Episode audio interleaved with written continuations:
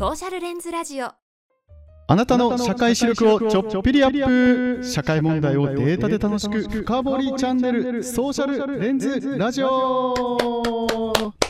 はい皆さんこんばんは、えー、私が MC の石晴れ時合同会社の代表石川蓮です。そして前田光栄です。この番組は自分たちを取り巻く身近な社会課題にフォーカスしデータやエビデンスを活用して楽しく気軽に語っていくことで、えーぼやけた輪郭が眼鏡をかけたらはっきり見える時のようにラジオを通じて社会を捉える視力を上げていこうという番組です。うん小江さん、今回もよろしくお願いします。お願いします。そしてですね、もう早速ですけども、はい。今日はゲスト会です。例によって。はい、こちらの方です。はい、株式会社イシューズ代表取締役広田達則さんです。よろしくお願いします。こんにちはよろしくお願いします。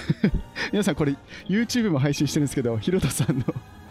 もう絵が鋭くて怖そうなんですけど。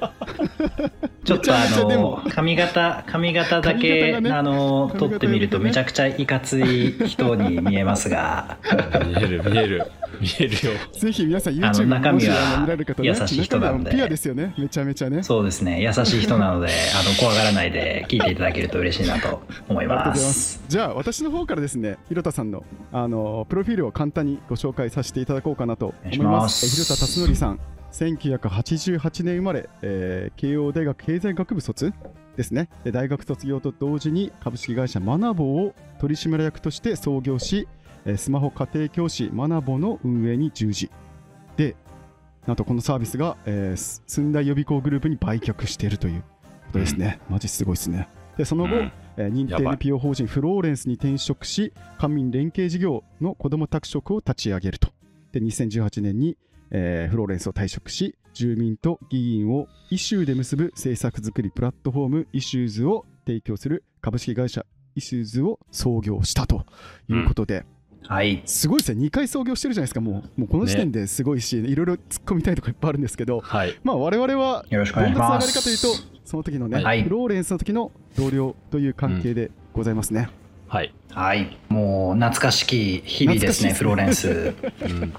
だってもう2023年だからもう大5年前か5年前とかですね。5年前なの？あれ。いやば。あっという間ですな。最初あれですよね。社会人さんが入ってきたんですよねひろたさんね。いやそうなんですよ。あの、うんうんうん。全くそもそも枠のあのな何も枠組みとして存在しない社会人インターンっていうのを作ってくれというのであの無理やり作っていただいてあの潜り込むというところから、あのスタートしたフローレンスライフでした。そうですよね。で最初あれですよねあの私が障害証券ヘレンにいてですねひろたさん最初ちょろっとヘレン手伝ってくれてその後子ども宅食を立ち上げるんですけども、まあ、その時からなんかもうゴリゴリやっていてなのにかかわらず、なんかこう、要はスペリツ指導とかバーってやってるのにかかわらず、急に零さん、ちょっと現場行ってきますって言って、保育園の現場に実習に行ったりとかしてて、うわこの人、マジ現場に飛び込むし、なんか経営視点あるし、すごいなって思ってたら、あらあらよと、創業し、イシューズを立ち上げると。ありがとうございます。あのフローレンス時代に保育士資格を取得しまして そう資格したあのなんとなんとこの見た目であの保育士さんを半年やってるっていうちょっと 教育上大丈夫かっていう感じなんですけど、まあ当時は髪の毛もあったんでね、まあまあそうだね。大丈夫だったなと。そうだったいう感じでしたね。そうですよね。まあ、やっはい。ぱあのここからどんどんどんどん踏みあのちょっと深掘りしていこうかなと思ってるんですけど、まあ最初にこのイシューズを立ち上げるために、まあ、フローレンスを知っておかないとみたいな福祉業界を知っておかないとみたいな感じでフローレンスに来たっていう感じなんですか？そうですね。まあもともとはあのまあちょっと保育関連の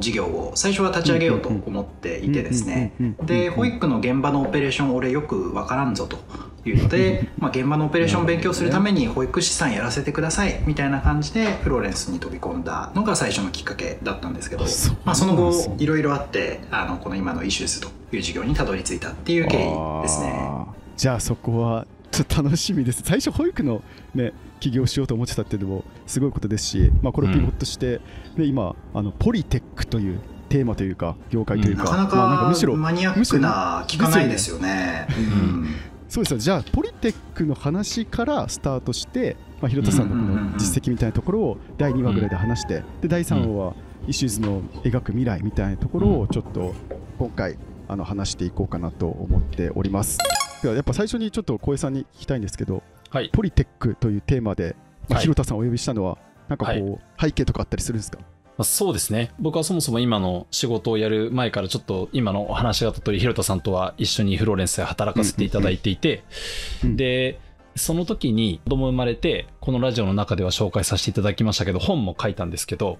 まあ、その時の一つのテーマが民主主義みたいな話をした時に、うん。あの、議員だったりとか、官僚の人だったりとか、あの、っていうその政策に分かりやすく関わっている人だけじゃなくて、まあむしろもう我々みたいな一般の人が関わってなんぼだろうと。っていう話を本の中でしたんですけど、で、実はその後も、あの、その本がきっかけとなって講演とかさせていただく機会があって、で、その中でも同じ話をするんですけど、で、その、いい話だって言って講演が終わるんですが、必ず言われるのが、とはいえ、ハードル高いっすよって話が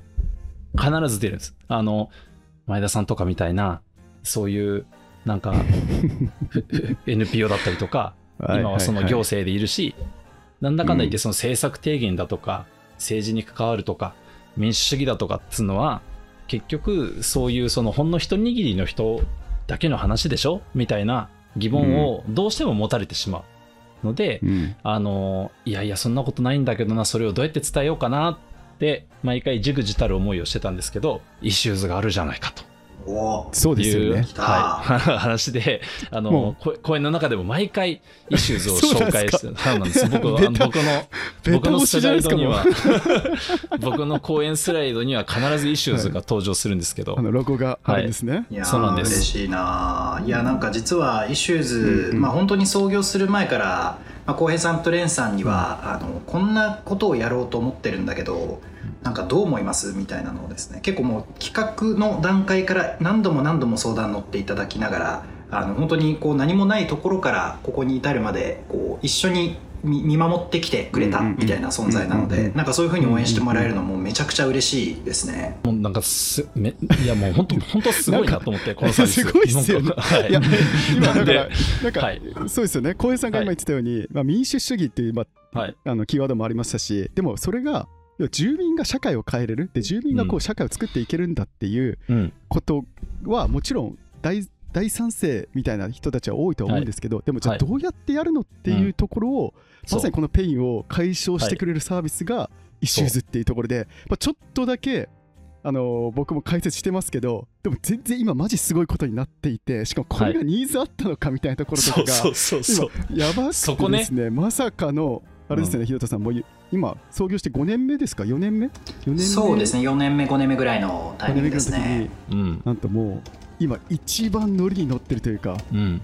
はいビジネスモデルも出来上がり、はい。こうはい。ユーザーも増えていき社会を変えていく事例がもうどんどんどんどん増えていくというまさにこうノリに乗った油に乗ったサービスにどんどんなりつつあるこの状態ではい。ひろたさんをお呼びできたっていうのは結構なんか良かったなと思いました我々も嬉しいですよね紹介できいや、るのが。最高に嬉しいです。よいや嬉しいねです。なんかこの、今のレンさんの話の通りですけど、このラジオの中でも散々パラ、本当に散々パラ、しつこいぐらいに、なんかこの、みんなで民主主義って作っていくもんだよね的な話を手を変え品を変え言ってきたんだけど、まあ、とはいえそういう理念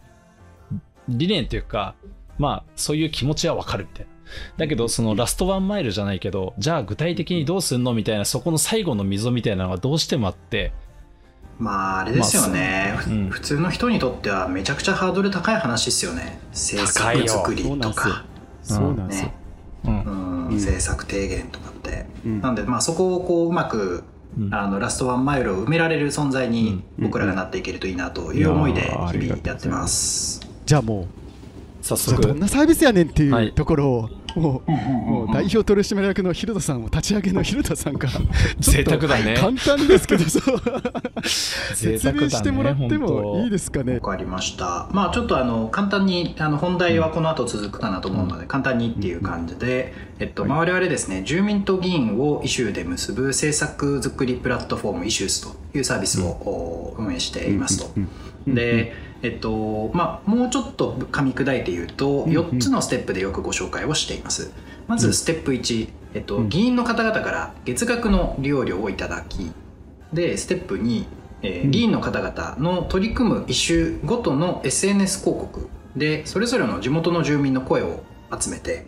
で、うん。ステップ3番が、えっと、住民と議員が1対1のダイレクトメッセージでやり取りをしてステップ4番、えー対面とかズームとかで意見交換会を開催していくというのが、まあざっくりこんなサービスですよっていう4つのステップでしたと。うん。いう感じで、まあ、あの細かく言うともっといろいろあるんですけれども、うん。まあそうですね。い一番こう最近あのこの4年間5年間を見てきて、見守ってきてくれたお二人に一番お伝えしたいのはですね、はい。あのようやくちゃんとマネタイズできるようになりました。ここれがすごいよ。いやこですね。いやいやこもう。こにつきますね。いやーそうですよね。これがすごいよ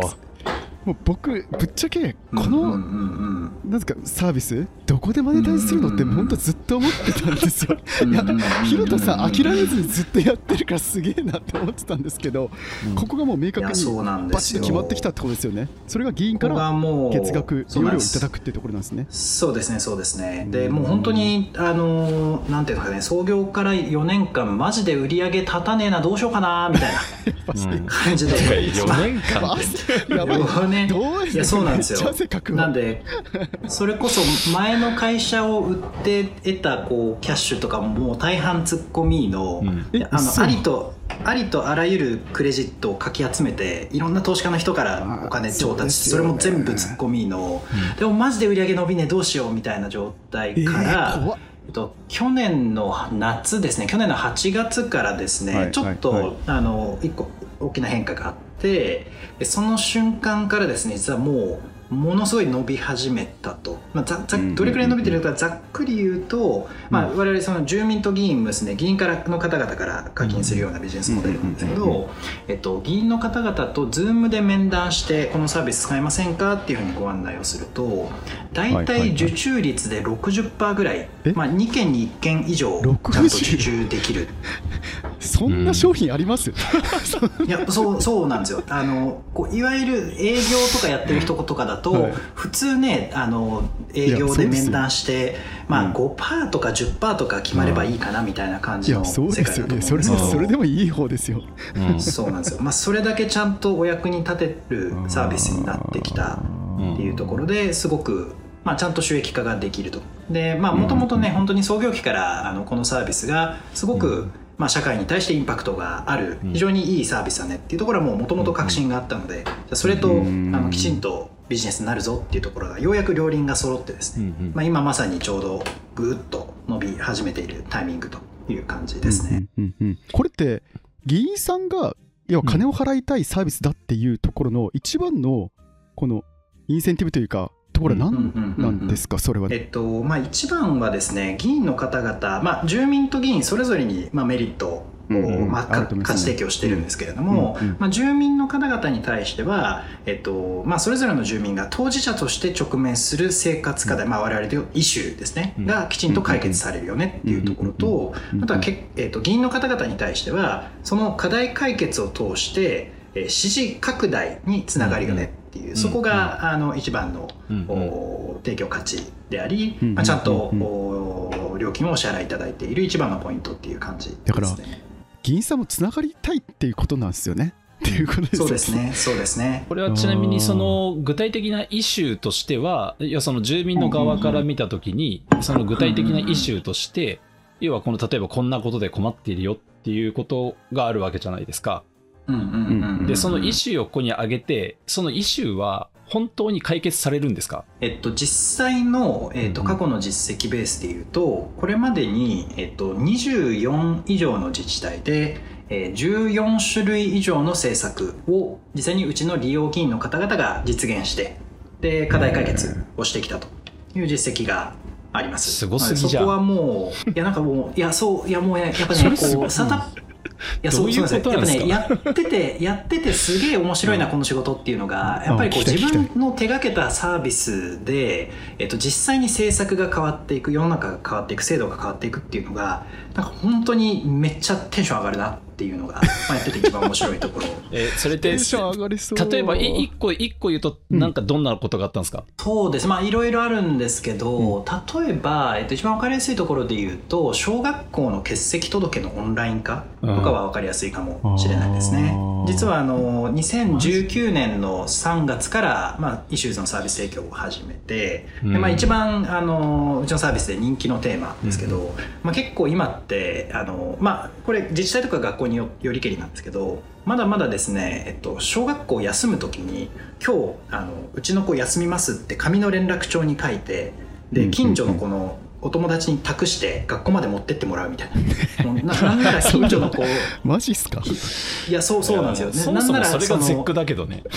それが絶句ですよね、うん。そうなんですだしなんならその引っ越し族とかで近所にお友達いない場合はお父さんお母さん学校まで持ってきてくださいみたいな。え子供なんじゃそれみ熱出てたいなね。子供熱,、ね熱出してる子供置いてですよ。なんだそれみたいなのが、まあ、結構ずっといまだになってたという中でうん。あの、まあ、これなんとかしてくださいっていう声がブワーって集まってでそしたら利用議員の方々が、まあ、教育委員会さんとかにすごく働きかけをしてくれて、なるほどで今もう十何自治体とかでもうどんどんどんどん政策実現していく、まあ、これ実はすごくあの社会的な後押しもあって、まあ、一つはあのギガスクール構想っていうので、まあ、一人一台子どもたちがタブレットを持つようになったりだとか、はい。あとは、まあ、我々がそのテーマすごく盛り上がり始めて1年2年ぐらいかな経ったタイミングで文科省さんからあのこれ欠席届オンライン化しましょうねっていう通知が、まあ、全国の教育委員会に出て、はいはい。まあ、出してくれたというのもあって、でただまあ当然こう、ね、教育委員会の皆さんこれやってくださいって言っても自治体によってその取り組み状況ってかなり差がある中で、まあ、それこそ今で言うと issues がめ issues をが盛り上がっている自治体だとそれがどんどん前倒しで実現していく、でそうじゃない自治体ではまだなかなか進んでなくてみたいなあの話とかもよく聞くような感じになっているので、まあそこはすごくなんていうかね責任感社会的責任も大きなあの領域だなというのを日々感じながらやってるっていう感じですね。これはその一番最初にその例えば欠席届のオンライン化っていうのを issues の中で問題提起した方というのはなんかそ,、の後そのいや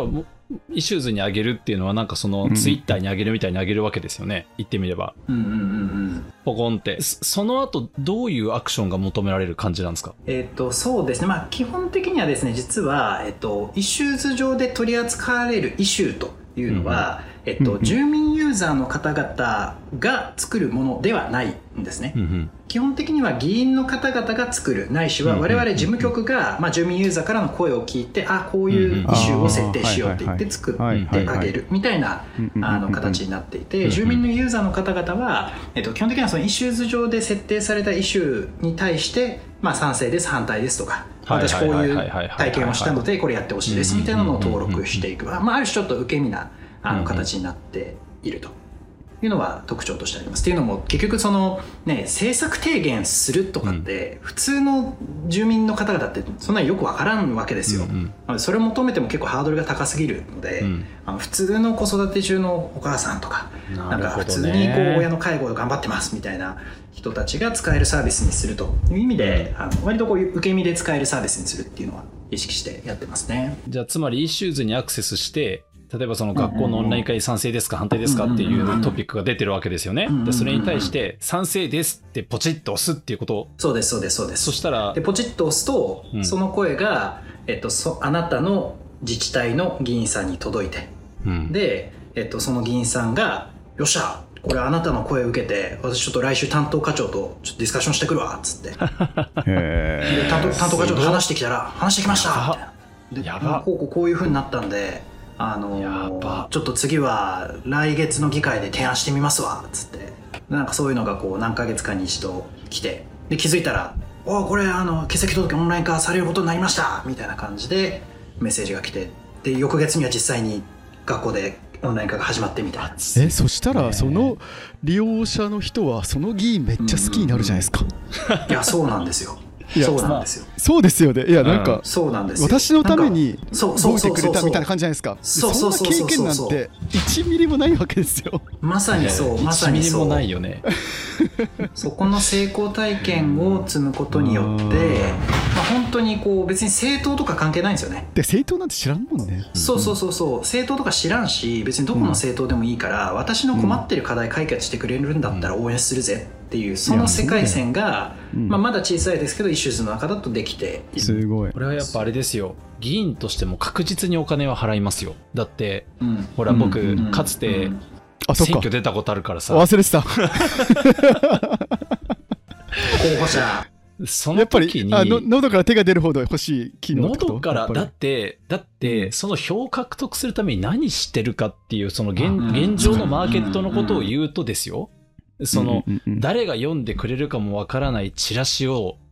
全世帯に巻くみたいな。でちょうそどのチラシをその話が出てきましたね。ではいはいはいはい。チラシ作ってでチラシ作ってポスティングするにも金がかかるんですよ。チラシ作るにも金がかかる。ポスティングにも金がかかる。でそっか。そのポスティングは本当にポスティングされてるかどうかもわからなくて相手の良心に委ねていて、であのその結果例えばその10万人のあの住んでる町とかだったりするともうそれだけで一体何十万円吹っ飛んでるのかでその何十万円ね吹っ飛んでしかもそれがどれぐらいの票になるかなんて確信は誰一人持ってないんです、本当にビビるほど誰一人持ってないけどもうだからいまだにそのいろんな政治家のその知り合いの人とかいるけどあの、うんうんうん。話を聞くと誰一人その下手すると何百万かけてやってるポスティングがうん何票になってるかっていうことを肌感で語れる人間は一人もいないっていう恐ろしい世界なんです。よだからもうひたすら金が湯水のように出ていくんだけど、本当にひたすら湯水のように出ていくけど何もしないと負けるってことは分かってるから何かしないといけないっていう強迫観念に駆られてそこにお金を投じるんだけど費用対効果は謎みたいな。なんかねそんな世界なんですよ。まさに今浩平さんがあのポスティングの話、まあ、新聞折り込みの話をしてくださいましたけど、まあ、実際こうこれあの明らかにですね issues が置き換えてるお財布って、まあ、議員の方々がポスティングだったり新聞折り込みだったりにお支払いされているお財布なんですよね。まあ広告宣伝費みたいまあなもんってことですかね。そうですそうですそうですそうですそうでです。で、まあ、議員の方々って、まあ、例えば23区の議員さんとかだと、まあ、年間で100万円とか200万とかの単位でこのポスティングとか新聞折り込みをやられている方々やが結構大半でやるよね。でこれ毎年毎毎月毎ま毎年毎年、まあ、年4回ぐらいやってたりするんですけど、まあこうねポスティングって正直よどれぐらい読まれますっていう話で、まあ、究極ちょっとトラッキングはできないですけど、うん。まあまあまあ読まれて10人に1人だとか20人に1人とかそんなもんだ一と思うんですけど。人も読まんと思うけどね。と読まんと思いますわ。読まんと思いますわ。っていう中で issues が、えっとね、65%とかぐらい圧倒的に読まれる。でプラス、まあ、投票先65%いいいい数字ですよね。めちゃめちゃいい数字なんですけど、でプラスその読まれるだけじゃなくてじゃあ実際票になるのかっていうところで言うと、うんうん。まあ、投票先選ぶ時に参考にしますかっていうアンケートベースで言うと、まあ、大体まあ2倍から5倍ぐらいあの、ポスティングなどよりもイシューズの方がまあ参考にしますよとうん。いうふうな調査になっていてなので圧倒的に読まれるそして票になる媒体になっていると、うんうん。で実際これちょっとあのこれをねあの今日自慢したかったんですけど。してください。してください。これこれですよ。で実際2019年と2023年の統一地方選挙の、えっと、課金議員の方々の得票数の推移をみうんうん。調べたんです。全件すげえゴリゴリ調べてチェックしたら、実際平均得票数が1.1倍。うんうんうん票数ベースでいうとえぐい406票増になっていてこれもうね業界の人的に見るとえぐい数字です。ねマジかっていう。406票増えたってことですよ前回より。平均で。そうですねそうですね。これあのまあ、えぐいえぐい。406票って聞いて多分リスナーの方でこうイメージ湧かない方もいらっしゃると思うんですけど、はい例えばはいはい。23区の議員さんって大体2000票ぐらいあったら当選するんですよね。でえっとそうです。当すまあ、40人当選者がい40人ぐらい当選しょ、てうんうんうんうんギリギリ40番目で当選した人とうんギリギリ41番目で落選した人との差分が本当に数十票とかうんうんそういう世界線で戦ってらっしゃる中で406票って圧倒的なインパクトがうんある。でかいね。なのでまあ裏を返すとビジネス的には先ほどの、まあ、受注率が60%ぐらいありますよっていう話であり、えっと、もうちょっと本質的なところで言うとイシューズに集まっている声を本当に議員さんたちが真剣に実現に向けて動いてくださる、でそうやって社会が実際に変わっていくという状況が作れているというのが面白いポイントかなと思ってます。これはだってちなみこにね今れはすごいね。23区の話したけど23区外の普通の町とかだと、例えば市議会選挙とかだったりすると1000票とかで当選したりしますからね、そうですそうですそうです。だからなんかうるま市沖縄県うるま市前回の市議会市議会選は1票の落差で落ちた人と受かった人がいるんですよ。ではいはいはいはいはい。落ちた1票のおじいちゃんが訴訟し始めたんですよ。はいい。やもう受かりうん。いやそういうのって1票だからこう、うんうんうん。もうなんかもう本当に誰が1票で2票でも欲しいわけですよね、このはいはい当落はいはい線上にいる人たちが、これが10票でも100票でもあれば、もう盤石に勝てる体制になるから、最初のテーマに戻りますけど、ポリテックっていうのは、まあ、政治と、要は政治にあんまりこのテクノロジーが入ってこなかったみたいなところがあるから、なんかやっぱり市民も議員の人とつながれないし、なんか電話しないといけないのかなとか、メールアドレも、メメールアドレスも書かれてなかったりするし、まあすごいうそですねそうですね。こうアクセスしづらかったりするし、なんなら政治家の方もその話も聞けなかったり、さっき言ったポスティングっていう無駄なトラッキングもできないものにお金をジャブジャブ渡して、ウェブだって当たり前じゃないですか、この SNS もそうですけど、うん。あのエンゲージメント率とか、普通になんかインプレッションとかそうですね全部わかるじゃないですか。うん。でそれで課金してるって分かるんだけど、こうポスティングとか分からないんだったら、もううんうんうん。うん評価ができないというか、振り返りができないですよね。そうそうそうそう。もうなんでその例えば政策作りの世界とか、まあ、うん。今で言ったらその選挙の世界とか、まあ、政治活動のマーケティングの世界ってはいもうビフォーインターネットの世界線がずーっと続いてたんですがうん実は直近本当に数年間とかでものすごい地殻変動が起きていると。でその地殻変動の、まあ、波をちゃんと捉えることができたのが、まあ、我々がの事業がちゃんと立ち上がった一番の背景っていう感じですね。このポリテックっていう市場自体をこうちょっとなんか政治にテクノロジー入ってきてもいいのみたいな多分リスナーさんっていると思うんですよ。なんかいやこれでいいんじゃないのとか課題すらもちろん分かってなかったりとかなんかロビーング自体も分かってないと思うのでそこら辺をちょっとなんかご紹介するのは次回にしたいなと思います。ヘルトさん小林さんありがとうございましたあ。りがとうございました。ソーシャルレンズラジオ次回に続く